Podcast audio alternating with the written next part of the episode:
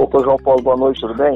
O Nivon Viana, que satisfação você estar aqui conosco, participando desse quarto podcast, a quarta edição. Tá? Obrigado por você estar arrumando esse tempo aí para poder estar falando com todos os seus fãs aqui no Brasil. o prazer é todo meu, João, poder contribuir com algo. Nivon, a primeira pergunta para você é se você sabe de cor o que está escrito na placa que você coloca a gente para poder ler toda vez que a gente vai Pior que eu acho que eu sei, faz muito tempo que eu não leio ela, mas eu escutei ela de cor, sim, viu? Então chuta pra nós, fala que a gente quer escutar. este monumento simboliza o reconhecimento e a importância dessa magnífica arte que há milhares de anos fascina a mente humana e que seja mais uma forma de. Ué, rapaz, até esqueci isso de detalhe, peraí. Já foi suficiente. Até escutando esse começo aí, eu sei que já vai enaltecer o coração de vários que já foram aí no, é, Falco. É, finalizar, que seja mais uma forma de preservá-la para gerações futuras, como prova da indelével ligação do homem com a natureza. Quanto tempo essa placa tá aí? Então, João, essa placa ela foi inaugurada, quer ver? No dia 25 de fevereiro de 2013. Você está em frente a ela aí, é por isso? Não, você está lendo, não, né? Não, tô não. Tava tentando lembrar a data. Ah, tá. 2013. E o Criador foi fundado quando? Então, a história do Criador é o seguinte. No ano de 1997, eu mandei uma carta consulta para o IBAMA. Nessa época era por carta, né? Escrita uhum. mesmo. Eu solicitei a eles que eu queria iniciar um criador e eu dizia que eu ia iniciar com dois falcões, Falco Femoralis e, se eu não me engano, um casal de gavião de cauda branca. Uhum. Mandei, mandei a carta, passou uns três meses eles mandaram a carta, a resposta dessa carta, dizendo o seguinte. Primeiro que a quantidade de atos que eu estava solicitando não poderia ser caracterizado como um criador comercial, deveria ser um número maior de atos. E eu teria que mostrar para eles que criador comercial de ave de rapina era viável comercialmente falando, entendeu? Se tinha é. público-alvo para isso. Economicamente, né? Uhum. Isso. Uhum. Aí eu escrevi para ele de volta, aumentei o número de espécies e tal. Mandei de novo para lá, demorou mais seis meses para retornar. Aí foi todo o trâmite, né? Uhum. Quando foi no ano de 2000, foi aprovado, tá? O criador. Essa brincadeira, e... então, durou três anos praticamente? 97 você começou? Foi, três anos. Hum. 2000 foi aprovado e 2001 foi a inauguração da Infalco oficial. Uhum. 22 de abril de 2000. Ah, continue. Então, uh, 2001 foi inaugurado, né? Aí teve, a gente fez o um encontro da BFPAR na mesma data, inauguração da Infal. No dia, no dia 22 foi inaugurada a Infalco e no dia seguinte foi o encontro da BFPAR. Uhum. E eu acho que foi um dos poucos encontros que a gente conseguiu tirar o Léo Foucault do Rio de Janeiro. Caramba, isso aí foi, isso foi forte mesmo. Né? é, ele participou. E esse encontro foi aonde é hoje? Ah, aí na sua casa? O criador não, sempre não. foi aí? Não, não, não. A Infalco inicialmente estava localizado em outro local, tá? Ah, tá, mas Uberlândia mesmo. É próximo daqui onde a gente está hoje. Uhum. Ah, era próximo à rodovia, né? Direção à cidade do Prato, mas muito próximo daqui. Uhum. E você lembra com quantos casais você deu início aí? Ah, João, de memória se eu não lembro exatamente não, mas se eu não me engano, foi de Falco Femorales, foi 10 casais. Uhum. De Calda Branca, eu acho que foi dois casais. Ah, deixa eu ver aqui. Bubo Virginianos, eu acho que foi um casal. Esparvérios, eu acho que foi quatro casais. Ah, Bom, da... acho que essa... e daquela, época, daquela época você ainda tem algum casal remanescente? De quando inaugurou em Falco? Isso. Então, João. deixa eu ver, em 2020, tem, tem calda, tem dois calda branca, né, que é a Shell de Áquila. Se eu não me engano, ainda tem ainda um macho de femoralis, tem um macho de femoralis. Se eu não me engano, tem uma fêmea também, um macho é certeza de femoralis. A fêmea eu tenho que ver aí. Então nós estamos falando, nós estamos falando então de um criador que já está aí com quase 20 anos, né? É, 20 anos. Foi o primeiro, né, Marivan? Foi o primeiro. Foi o primeiro criador comercial é, é, que foi, que foi criado no Brasil, entendeu? Comercialmente falando. De Você, já era casado já? Não, não era não, não era não. Você namorava, né? Pelo menos, né? Namorava, mas não a atual esposa. Não. E o que, que, que, a família pensava disso, pessoas mais próximas, essa ideia de abrir um criador de ave de rapina? Então, João, ah, primeiramente, quando eu comecei a, a- a ter contato com aves de rapina de uma forma, assim, digamos, mais, mais intensa, né? Uhum. As pessoas chamavam de doido, né? Falcoaria no Brasil naquela época, as pessoas nem sabiam do que se tratava. Nós, nós estamos falando, nós estamos falando de quando exatamente isso? Esse, esse começo da, dessa febre que você teve? Não entendi sua pergunta. Como? Se começou isso, nós estamos falando de quando? Que foi esse começo desse contato seu assim maior com os falcões? Que foi o início da falcoaria? Que ano que é isso? Então, João, vamos lá. Meu primeiro contato com ave de rapina foi com falcos parvérios. Ah, eu tinha aproximadamente 12 anos de idade. Quando os meninos da rua lá deu a pedrada na asa, quebrou a asa do falcãozinho, eu cuidei dele. Depois, Aham. infelizmente, um gato acabou comendo ele. Entendi. Certo? Ah, mas, claro que eu não sabia chamar falcos parvérios, nada disso. Pra mim era um gavião, né? Aham. E de lá eu pra cá eu me apaixonei, entendeu? E fui correndo atrás. E minha história é um pouco parecida aí com os mais antigos, né? Lendo enciclopédia britânica, Barça, Aham. E as pessoas, quando perceberam que realmente eu estava focado naquilo, né, elas começaram a achar estranho, né? Poxa, negócio sem futuro, sem fundamento. Eu trabalhei muitos anos em ótica, em ótica Uhum. e eu pedi conta dessa, do meu trabalho para mim correr real- realmente atrás de forma assim profissional é, da falcoaria, né? Até meu patrão falou para mim, assim, ó, só vou deixar você sair porque eu sei que é um sonho seu. Aham. E aí? Pois é, e aí eu fui correr atrás, né? Como eu te disse, eu uni com algumas pessoas. Uma pessoa muito importante para mim foi um norte-americano pelo nome de professor David, né? David Uhum. Jorge Franco. É, eu contei minha história para ele. Mas pessoalmente, você, você conheceu ele pessoalmente? Sim, sim, sim, sim, sim. Ah, Esse norte-americano, ele mora em Uberlândia até hoje, tá bem idoso já, mas mora aqui ainda. entendi. É norte-americano, mas ele mora no Brasil muito Ah, tá. Uhum. E eu contei minha história para ele e ele tinha uma escola de, de equitação, entendeu? Uhum. É, é operação de cavalo. E aí eu contei minha história para ele e ele se interessou e me ajudou. O pontapé, digamos assim, inicial financeiro foi dele, né? Que ele construiu as estruturas Uhum. e lá na Falcoaria Antiga, né? Sim. E, e foi o começo de tudo. A gente não faz nada sozinho na vida, né, João? Dificilmente. Com as pessoas. Uhum. E aí começou, montou a estrutura e tal, mas você teve, começou a ter contato com o pessoal, igual Jorge, Léo, Guilherme, quando? Ou já tinha já?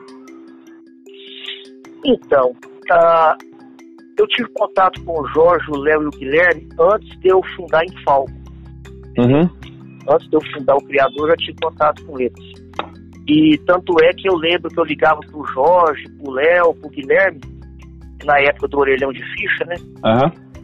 Ficava debaixo do sol às vezes, pegando chuva, e porque ele comprava umas 30, 40 fichas e ficava lá.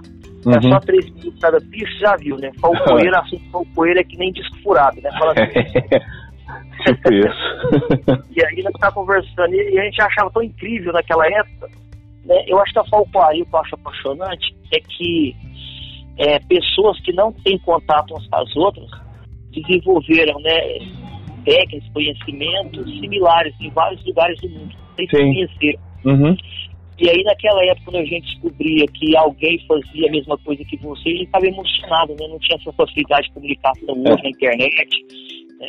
Eu falo pro pessoal o seguinte, o que eu levava dois, três meses para aprender, hoje as pessoas aprendem em horas, às vezes até minutos. Sim. Uhum.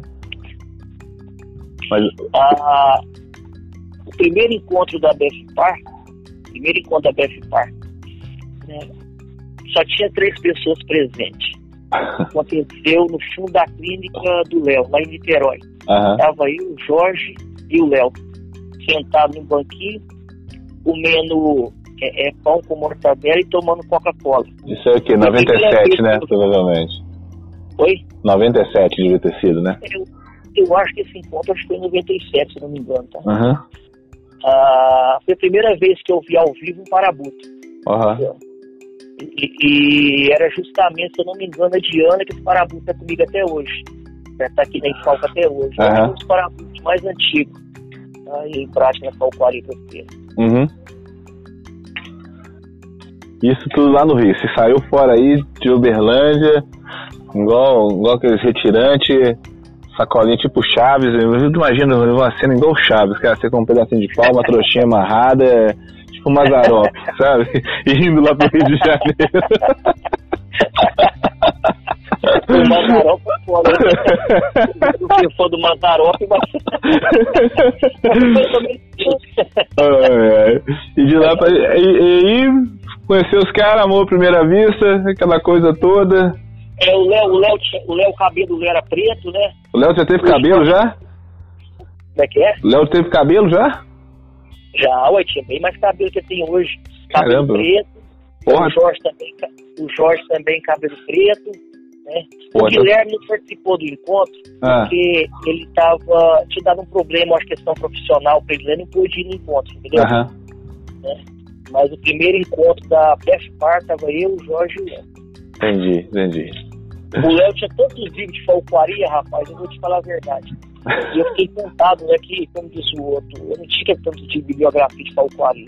Uhum. O Léo já tinha uma biblioteca imensa, né? Foda, né? E... Japonês é foda. Japonês é foda, é metódico. Uhum. E eu lembro que eu dormi na casa do Léo, uhum. até uma raridade, né?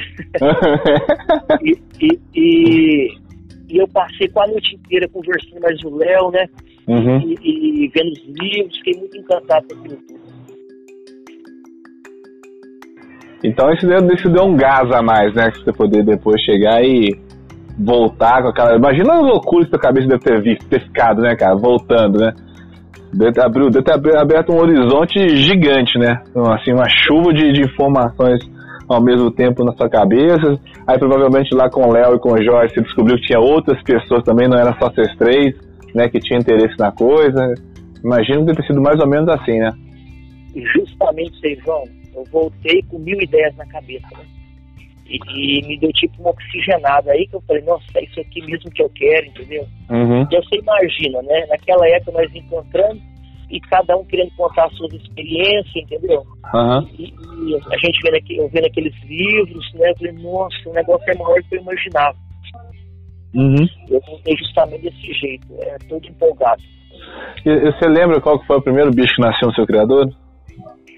Foi o falco femoral. Caramba, hein? Foi no ano de 2004. 2004? Nossa, você, então você segurou essa bomba então mais uns dois, quase três anos e não nasceu nada. Então, pois é, o que, que acontece? Ah, quando eu criei Falco, né, que não significa Escola Nacional de Falcoaria, na verdade o intuito, por mais que era um criador comercial, eu não focava muito em criação. Eu queria é, é, é, praticar falcoaria, entendeu? Uhum. É, e, e não focar muito na reprodução. E o Léo, mas o Jorge sempre ficava conversando comigo, poxa, Rony, é, tenta reproduzir, tenta reproduzir e tal. Aí eu sempre deixava assim meio de lado. Aí uhum. eu quer saber de coisa? Eu vou focar nesse negócio da reprodução. Né? E, e, aí separei os casais, né? E, e a gente teve isso no ano de 2004. Nasceu uhum. sete falcões. É. Sete falcões de uma vez. Caramba, hein? Conseguiu também, rebentou, né? É, porque acho que foi, nasceu de três casais. Eu acho que dois casais nasceu três filhotes cada um Pera e o outro casal nasceu um filhote. Só, só um instantinho aqui, Ronivon, um instantinho. Pessoal, trancaram aí? Ah, beleza, valeu. Desculpa, desculpa a interrupção, que estão me trancando aqui na minha própria casa, mas tudo bem. Continue, continue. Hum, você está falando, nasceram sete falcões, né? Sete É. falcões morais. E você lembra, assim, pra quem que foi, ou uma coisa do tipo assim? Então, vamos lá. Eu lembro que um dos falcões foi para um, pra um rapaz, um empresário muito rico, se eu não me engano, de Fortaleza. Eu acho que um falcão foi para o Beto Carreiro. Caramba, o Beto Carreiro, bicho. Eu acho que um falcão foi. Ah, eu não lembro de todo mundo não, tá? Assim, de pessoas importantes, É. esse grande empresário, Beto Carreiro. É forçação de barra também, né? Que você não deve estar lembrando nem o que, que você almoçou hoje, quanto mais 2000, 2004 Falcão a, idade, a, idade, a idade vai chegando e começa a esquecer muita coisa. É. Hoje, hoje você tá com quantos casais aí, Ranivon? Como é que tá a quantidade de bichos que você tem hoje? Você tem Então, ideia? Então, assim, todas as aves que eu tenho, todas as aves, dá mais de 100 aves, né? Caramba, bicho, mais de 100 aves, porra. Muita É, coisa. Vai juntando tudo, né? Corujas, tudo. Uhum. Ah, agora os falcos femorais, o que acontece? Hoje eu tenho reproduzindo quatro casais Uhum. Quatro casais. de falcos femorais. Está precisando recompor. É, tá precisando. Eu quero montar os 10 casais, se Deus quiser, daqui uns dois anos. É, 10, 10 no mínimo, né? 10 pra gente começar, com, 10 pra gente começar a conversar. Uma coisa interessante que é que a Infalco, ela sempre foi a referência quando se tratava de Falco femoralis. Falco femoralis era Infalco, né? Sempre foi essa coisa. Hoje, a Fal- hoje se a gente fosse fazer um logo, um símbolo pra Infalco, ia cair o Matito, mais ou menos, não é isso? Como é que você, como é que você vê isso, cara? Esses, dias, não sei quem brincou comigo, falou, Nivon, você era conhecido como o cara dos falcões, ele é o cara das corujas. Não, o que que acontece, João? Vamos lá. Ah, Ah, eu, realmente, a minha paixão, minha paixão, Ronivon, hum, como falcão, são os falcões, tá? Falcão de um modo geral. uhum, femorais, peregrinos, girfalcos, se dependesse de mim, Ronivon, eu só criaria falcões sim. só falcões, tá? Bom, agora comercialmente falando, tá? Se você perguntasse, Rony, comercialmente falando, você montaria um criador de quê? Só de Uhum. coruja, Sim. entendeu? Uhum.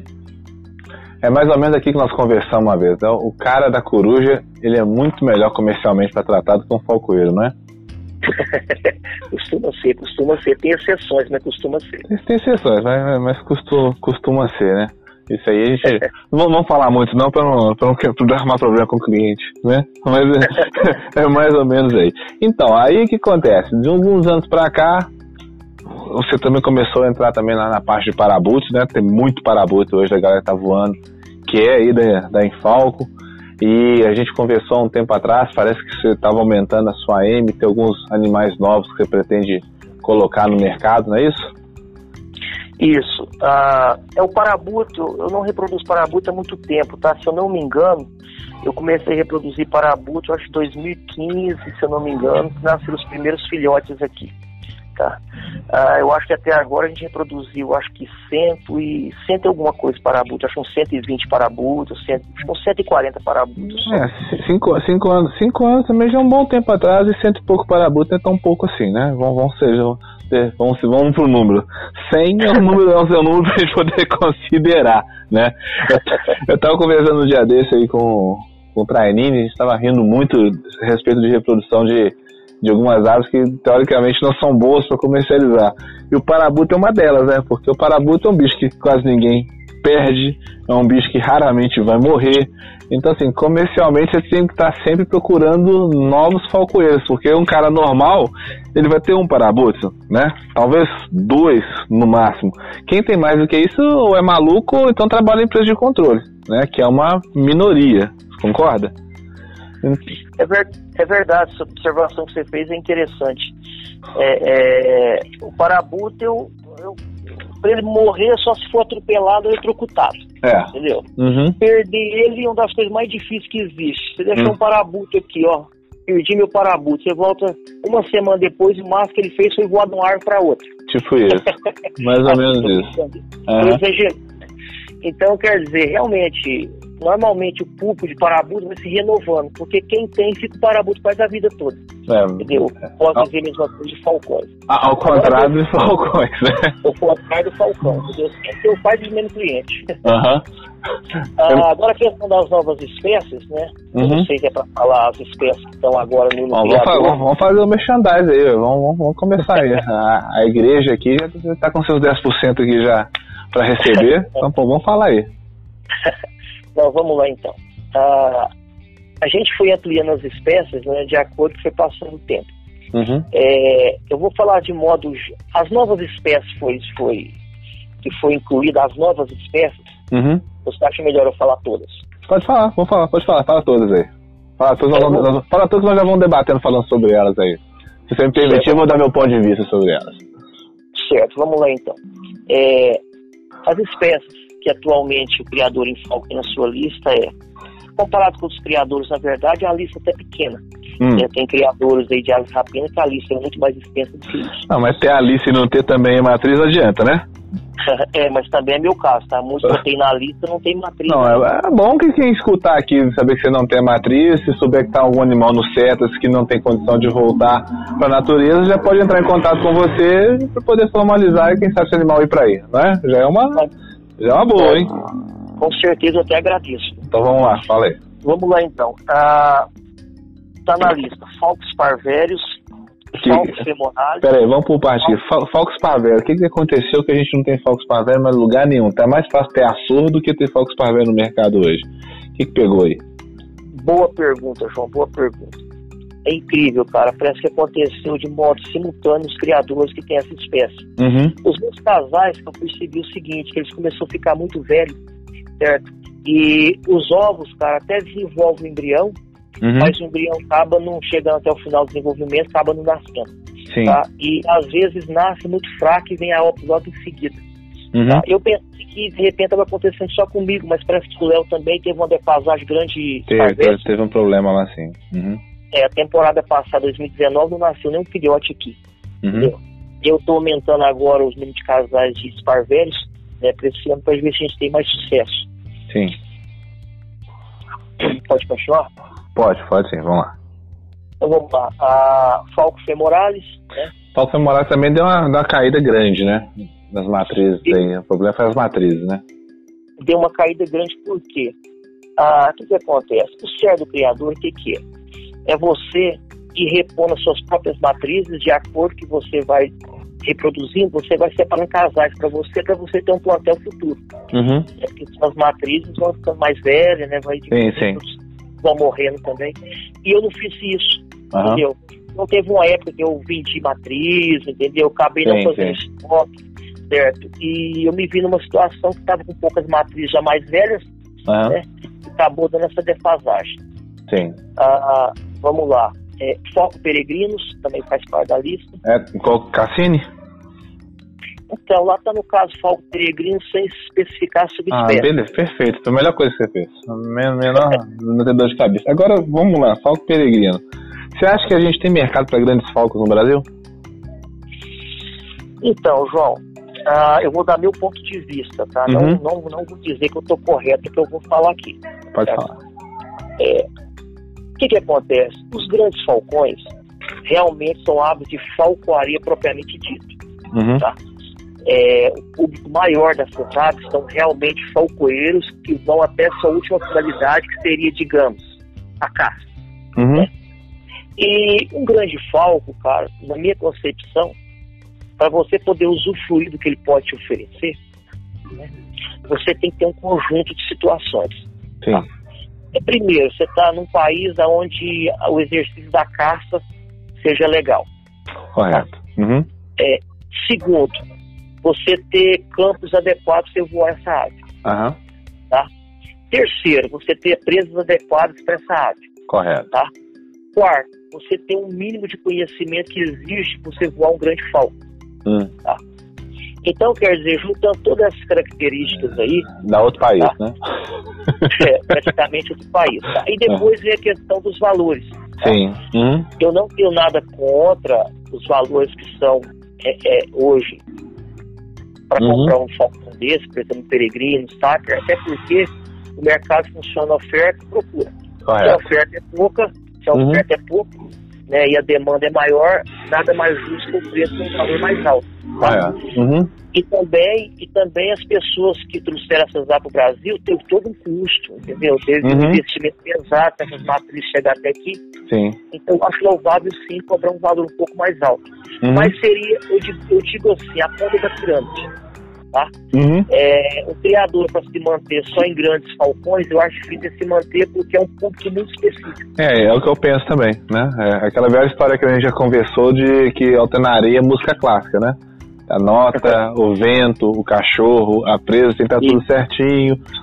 Aí a gente tem que acrescentar ali o valor de uma telemetria, né? Tudo. Não, é todo, não é todo mundo tem acesso. Aí você tem a logística de você gastar uma gasolina para chegar até naquele campo bom e por aí vai. Então, assim, limita, né, o número de pessoas que a gente tem hoje que podem estar, tá, assim, se dar o luxo de ter uma ave dessa. Não vou nem falar da questão econômica, tá? Porque é, eu nem acho tão, tão caro assim o valor que hoje é um, um falco desse no Brasil.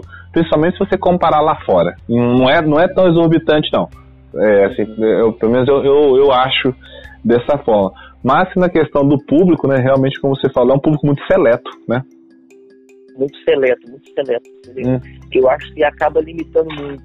É, eu, eu também acho. Mas é, eu acredito que, assim, de alguns anos para cá, mesmo que seja num número, assim, pequeno, mas subiu bastante o número de pessoas que estão com, com, pelo menos, com peregrino, né? Isso aí já é uma coisa, já é uma vitória enorme. Até porque, tendo pessoas novas voando peregrino, você tem a possibilidade de daqui a alguns anos as pessoas serem seu tutor, né? Para poder, poder aprender com elas.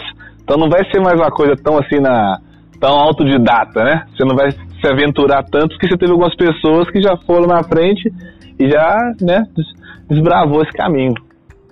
Com certeza, com certeza. De acordo que vai ampliando o público, as pessoas adquirem conhecimento a respeito da espécie, uhum. é, esse campo de experiência vai aumentando e vai beneficiar todo mundo que vem depois. Com certeza. Vamos lá, próxima lista aí. O que mais nós temos aí? Bom, uh, Falco Peregrinos, uh, Falco Rufigulares agora faz parte também da nossa lista. Falco Rufigulares, bacana, um bichinho interessante, né? Mas não tem muito o que falar dele, não. Realmente eu não tenho experiência nenhuma com esse bichinho voo, não. Só, só manejo. Você é. tem? Você já voou alguma coisa do tipo? Então, eu voei um, mas eu não posso colocar como uma experiência muito positiva, porque eu tinha um probleminha na asa.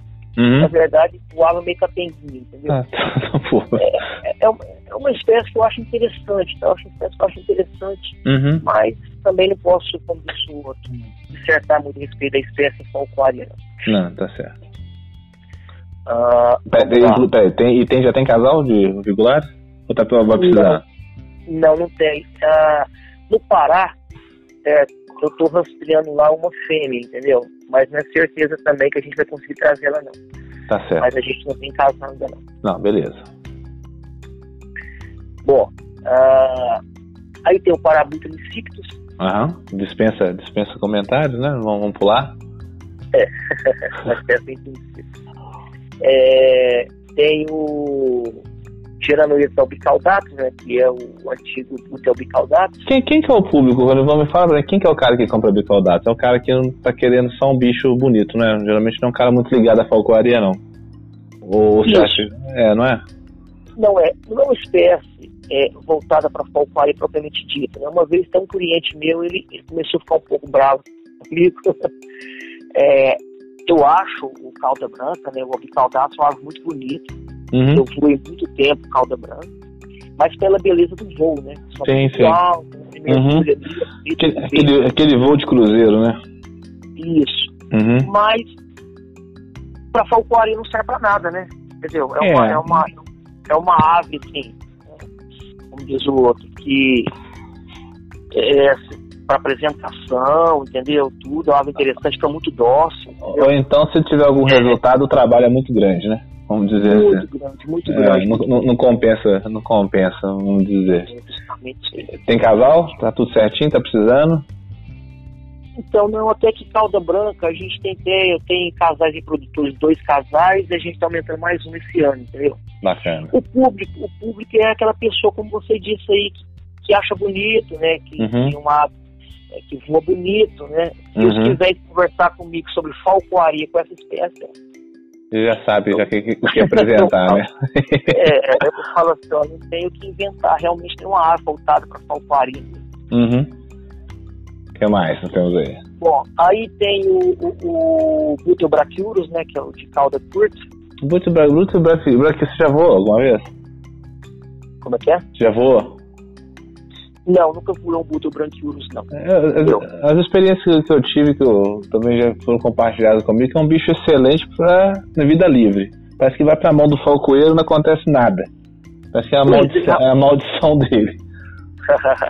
pois é, cara, o que as informações que eu tive também do, do, do potencial dele falcoaria foi mais ou menos isso aí, entendeu? Ah, É, na natureza, na natureza realmente é uma ave espetacular, né? Mas, mas, mas também tem aquele lance, né, Ronivon? O que acontece? A maioria de nós que tivemos experiência com, com Butobrachiurus foram animais que vieram dos setas, né? Se chegou no seta já significa que ele não é bom. Se fosse bom, estava em vida livre, né?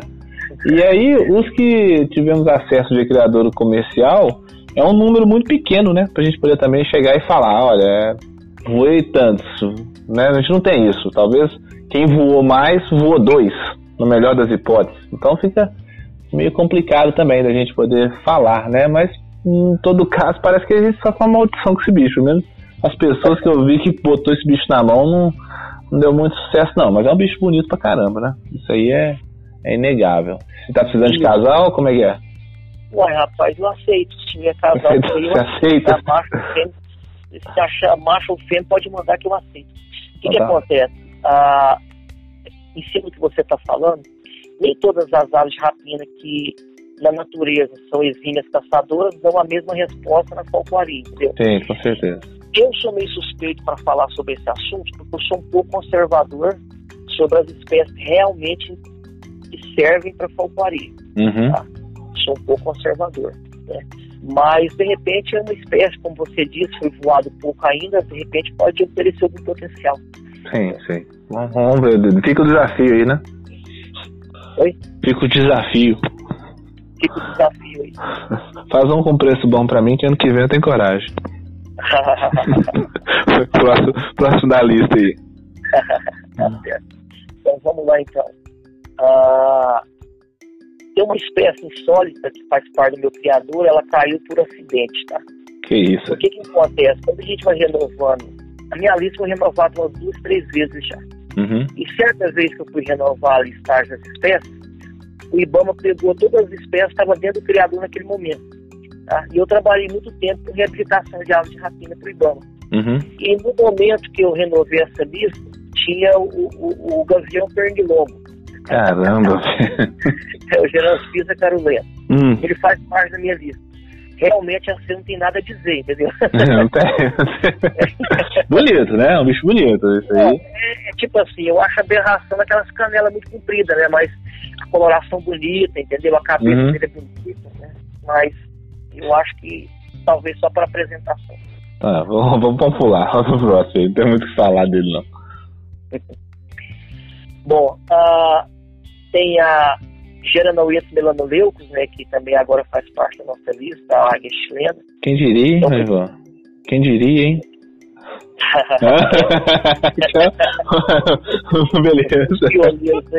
Os pioneiros que voam essa espécie no Brasil, nós já tivemos algumas discussões calorosas a respeito da mesma. Não, calorosa, não diria calorosa, porque nós dois ficamos inteiros, ninguém, ninguém se machucou, ninguém se feriu. O dia que a gente tiver uma discussão calorosa, um de nós não vai ficar de pé. Então foi tranquilo, foi, foi boa. Eu, eu te tirei bons argumentos, né? Eu te mostrei bons argumentos, né? Vamos pular essa espécie aí, vamos, vamos pro próximo aí. Tá certo. Então vamos lá então. Aí tem. Ah, eu também coloquei agora também o, o, o Magnirosis, nosso Ah, olha aí, olha um assunto bom aí, um assunto polêmico. O que, aconteceu, Andivão? Me conta por que, que você. Então, eu já, eu já voei alguns carijós, tá? Eu Hum. uns 10 carijós já. Porque você não tinha opção, né? Ou você falou assim, nossa, eu quero treinar um carijó, deu vontade agora. Ou como é que foi isso?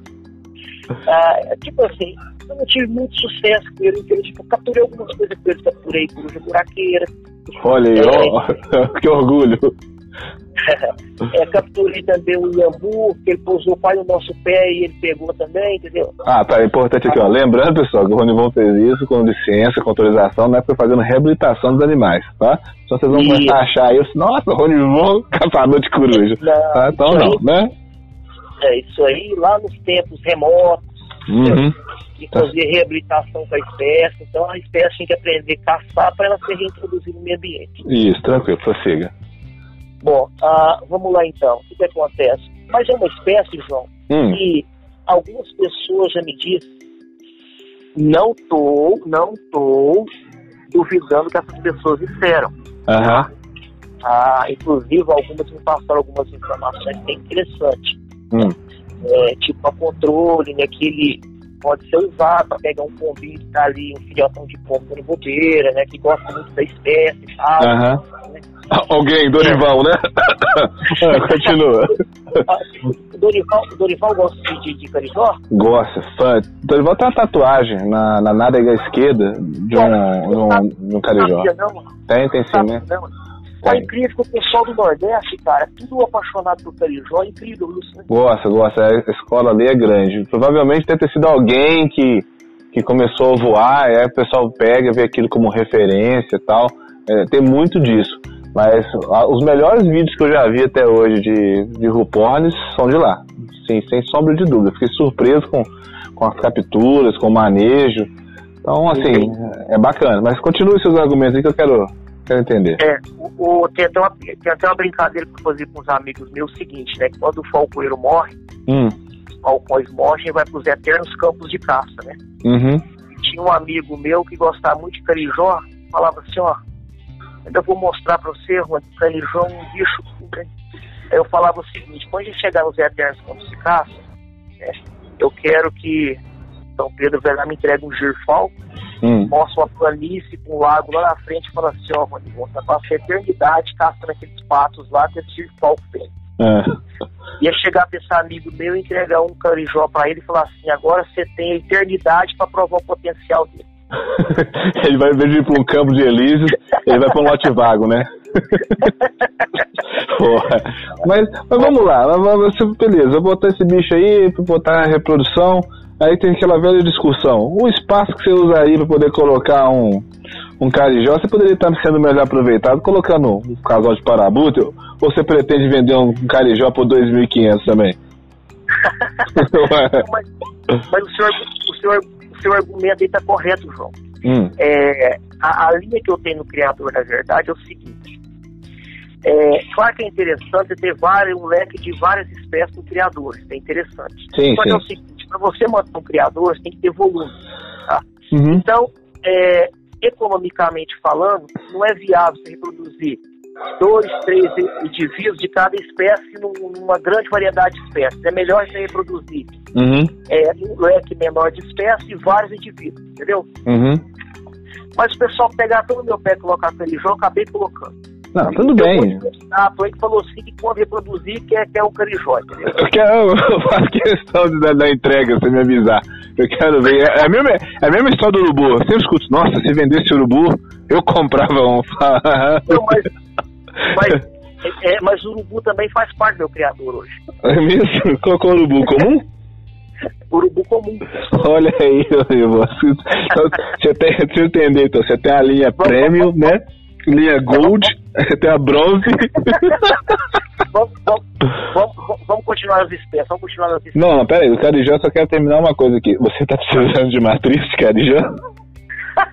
apontou com medo de falar que estou precisando e batendo minha porta aqui com 100 carijolas. Um caminhão aí. tá certo. Eu estou precisando, mas vamos devagar, entendeu? Tudo bem, vamos pro próximo aí. Tá. Bom, vamos lá. Ah. Bicola? Bicola agora também faz parte da nossa lista. Já tem casal aí? Ainda não. Ah, então tudo bem, vamos. Aceito, aceito doação, entendeu?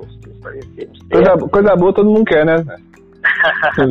Sabe, poucas pessoas, poucas pessoas sabem, muitas pessoas não conhecem muito pelo femoral, ah. mas talvez eu tenha sido das primeiras pessoas que voou bicobra no Brasil. Olha aí, olha só. Esse aí, esse aí vai ter que ser. Eu gosto quando você fala assim, ó.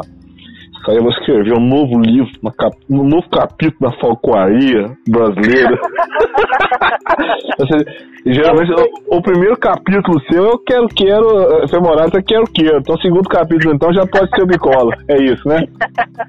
não, não, não, mas não me especializei em bicola, não. Eu não. fui um macho por dois anos e uma fêmea por um ano. Tá, e, e dessa experiência sua que você teve aí, que, que, qual a conclusão que você chegou? É um bicho bacana mesmo? Tal?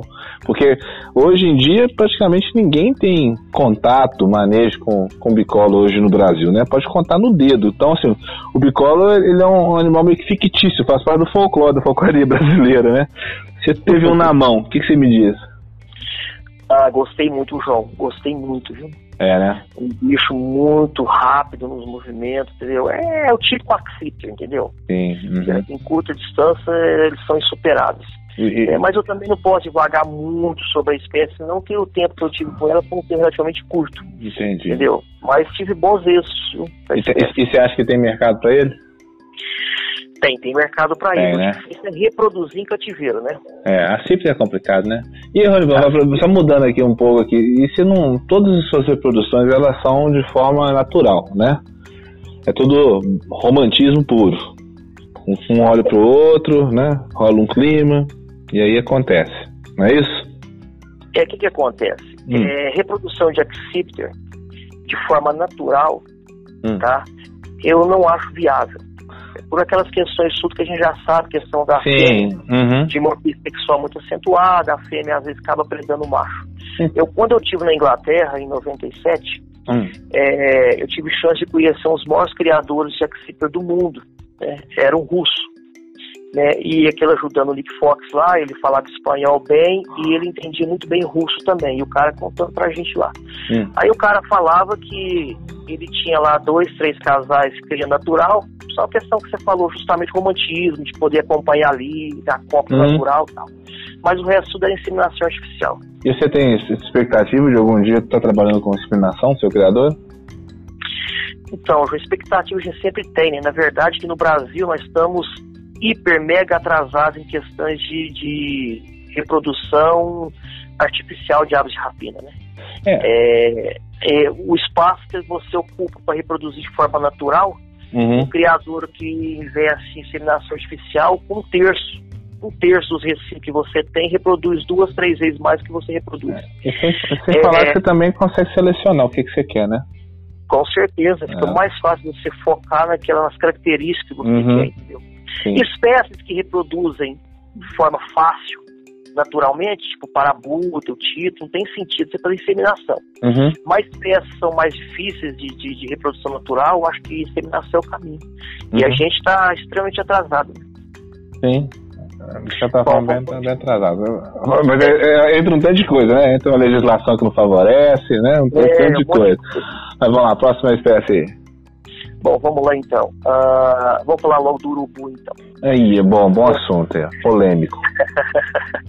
é, urubu, o que, que acontece com o urubu? É, muitas pessoas nessa área de educação ambiental, o pessoal que trabalha com educação ambiental, né, é, hum. é sempre me perguntando por urubu. Nossa, reproduz urubu e tal. Gostei dessa, muitas pessoas, que cinco pessoas entraram em contato com você então, né? Da educação não, ambiental. Não, na verdade, o grupo das corujas, hum.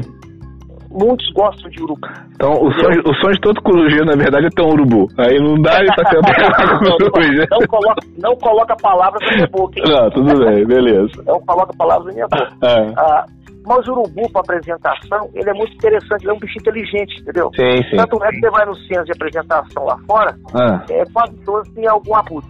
Uhum. É, é, é, é, o Maltone nosso amigo aí, Falcoeiro, ah. ele trabalhou na Itália com apresentação, possivelmente lá tinha abutres, urubus para apresentar. Mas você colocou só o, só o comum ou você colocou cabeça amarela e cabeça vermelha também? Não, coloquei só o comum mesmo. Ah, mas caramba, você não colocou os outros dois, cara? Mais bacana pois é, também. Boa, é boa questão. Futuramente. Futuramente, futuramente a gente, Assinaram aí. O que mais? Conta tudo, porque nós estamos sendo surpresa agora. De pernilongo, que a gente nunca imaginou que ia estar no seu plantel, carijó, agora urubu. Que mais você tem? Não, pernilongo deixa bem claro, foi eu que coloquei, não. Tá, o que mais? Tava no Ibama inserido. O que mais você vai ter? A Nu? Agora vamos passar. Oi? A Nu vai ter também? Nós vamos fazer escape saltão. Ah, que? Falar, vamos lá. Ah, vamos passar agora para as corujas, né? Uhum. É, é, a Tito, né? Uhum. Era Tito Alva, agora passou para Tito Furtado, né? A, a Bubo Virginianos. Sim. Tá precisando de casal? Como é que tá aí? Uai, só a Bubo eu preciso. A Bubo é casal de Bubo nunca é demais. Né? Hum, tá certo. Bubo, Bubo nunca é demais. Uhum. Ah, a gente colocou agora também, aqui a coruja buraqueira também que faz parte das plantas já, né? Uhum. E agora também a gente inseriu o caburezinho, né, que é o glaucídio. Uhum. A gente inseriu a coruja orelhuda. Ásio? Uhum. É, clamato. Bacana. Eu acho um bicho maravilhoso, mais bonito que matito, inclusive. Ah, não, mais bonito, né? É, mais bonito. Uhum. É, a corujinha do mar também, né? Uhum. também. Deixa eu ver mais o que mais. Eu acho que eu falei todas as espécies, João. Foi, fala, falou praticamente tudo. O, pra quem não sabe, pessoal, eu tô tendo essa conversa com o Ronivon aqui via telefone, porque o Ronivon é grupo de risco, né? Já tá há mais de 60 anos. Então a gente tá evitando de, de encontrar por causa do coronavírus e tudo mais. mas, quem, mas quem não sabe, Ronivon, quantos anos você tem? Eu tenho. Bom, eu tenho 45, vou fazer agora em agosto desse ano 46 anos. Porque, porque todo mundo é engraçado, né? Porque todo mundo fala, Rony, eu, eu gosto da, da, falsa intimidade que as pessoas têm, sabe? Eu gosto, eu acho muito engraçado isso. Mestre Ronivon, com aquela coisa toda. Filho da puta, nunca te viu. Nunca te viu voando porra nenhuma. Não sabe nem quem você é, não, mestre Ronivon e tal. Aí um dia eu tava com uma dessas pessoas aí, mostrei a foto sua. Só aí esse cara aí, quem que é? Esse aqui é o mestre Ronivon. Você não conhece o mestre Ronivon, não? É esse aqui, esse senhorzinho aqui. Ó, mas achei que ele era mais alto. é até sacanagem, né? Que tava eu você na foto. Eu falei, é, ele é baixo, não. Eu sou, sou, sou um pouco alto. E você, irmão, é um cara que é, que é muito querido, né? Muitas pessoas gostam muito de você aí. Né? Raramente alguém vai falar mal de você. No consenso, todo mundo gosta muito de você. E no último podcast que a gente gravou, no penúltimo, na verdade, teve uma pessoa aí que fez quase uma declaração para você, né? Que é o, o, seu filho mais velho, que é o Pedro, aí de Uberlândia. E ele contou a história muito emocionante, com lágrimas nos olhos, que toda terça-feira ele ia para debaixo de uma árvore tomar lições com você de falcoaria. Que ele vinha, trazia as, as, os, o caderno cheio de perguntas e tal, vocês chegavam, conversavam e tal. Como, como é que você sente hoje sabendo que muita gente tomou rumo na falcoaria por causa de você, assim, que você ajudou a dar, dar os passos, seja vendendo uma ave por um preço melhor, ou dividindo, dando condição, ou atendendo telefonema, essas coisas do tipo. Como é que isso pesa para você hoje? Então, João, primeiramente gostaria de agradecer a essas pessoas que têm consideração por mim. Né? Uhum. Não sei se são tão merecidas assim, mas eu fico feliz por isso. Então, ah, realmente o Pedro, um menino muito bom, coração grande, entendeu? Ele, ele queria muito aprender sobre falcoaria e eu resolvi dar essa chance para ele. Ele passou um bom tempo vindo aqui nem falco, né? ajudando a gente aqui a fazer a lida aqui diária, né? Realmente é trazer um caderno cheio de perguntas. Uhum. E eu procurava responder as perguntas que ele fazia. Né? Pena que eu não tive chance quando a gente ele encontrou, a gente se encontrou, eu já não ia tanto pro campo como eu ia antigamente, né? Uhum. Então, quer dizer, é, é, mas mesmo assim eu acho que ele conseguiu absorver bastante coisa. Sim, sim. Uhum. É, agora, sobre as pessoas que se iniciaram na falcoaria, às vezes, digamos assim, com uma pequena ajuda da gente, uhum é, é uma responsabilidade muito grande, né? É. Porque eu sempre costumo dizer o seguinte: a falcoaria a gente tem que dar força principalmente para os iniciantes, uhum. tá? porque é neles que está o futuro da falcoaria. Certo? Então, ah, realmente, dentro das possibilidades da gente, a gente tenta ajudar, às vezes, uma pessoa menos favorecida, que às uhum. vezes tem condição de pagar o valor completo uma ave, a gente, às vezes, parcela, a gente ajuda. Sim. Né? Uhum. Um pouco de conhecimento que a gente tem também, a gente procura compartilhar, entendeu? Uhum. Mas é uma responsabilidade muito grande, realmente, entendeu? É, algumas pessoas enxergam na gente, às vezes, uma pessoa, assim, um ponto de referência na palquaria. Uhum. E. E, e, e, a gente se sente, assim, feliz por isso. Né? Não sei se eu sou merecedor disso tudo, não, mas eu fico feliz. Não, agora tá, tá na conta aí, né? Isso aí deixa. Depois a gente vê se você merece ou não. Vamos pra essa galera toda que tá começando agora aí. Você tem um, algum conselho, alguma palavra que você gostaria de falar? Então, João, é o seguinte, eu acho que toda pessoa que vai iniciar na falcoaria, tá? primeiramente tem que lembrar a responsabilidade. A falcoaria é uma arte que ela passa de geração a geração, né? Uhum. Ao longo dos séculos. Então a pessoa tem que ter um certo respeito pela ave que ela está no punho. Né? E seja desde os equipamentos, né, a vestimenta, né, como a pessoa se comporta frente àquele animal, você tem que ter um gesto de respeito uhum. né, com a sua ave né, e dedicar ela todos os cuidados do mundo, porque é uma arte extremamente nobre tá? e que, que as gerações vindouras né, possam ter a gente, nessa geração atual, assim como foi das gerações passadas, né, um exemplo a ser seguido. Certo.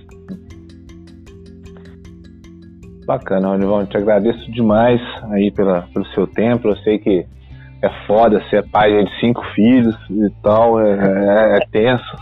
Fora 100 aves que você tem para poder tomar conta. Mas, brigadão aí. Vou, queria mesmo subir esse podcast, tá? Colocar lá. Agradeço muito a sua pessoa mesmo, pelo tempo. Eu sei que seu tempo é complicado. Tá? Depois você pode ter um tal de aplicativo aí, ó. Sei que você é meio quadradão, pede a Deizinha aí. vai lá e, baixa, chama Spotify, tá? Pra você poder é. escutar, ver sua própria voz aí e guardar esse, essa conversa hoje nossa, que nós já tivemos várias vezes, né? Até meio, meio, meio hipocrisia nossa, nós já conversamos isso. A gente até sabe que o outro vai responder, mas faz passar, beleza, meu amigo? Fique bem aí. Uma ótima noite para você, Robertinho, Deizinha, Flor, todo mundo. E assim que as coisas ficarem mais tranquilas, eu cruzo a fronteira aí para poder resolver nossas, nossas, nossas situações aí, nossos bichos buscar, beleza? Obrigado, João. Foi um prazer, tá? Prazer foi meu, João. Abração, cara. Com Deus. a todos. Falou. Tchau.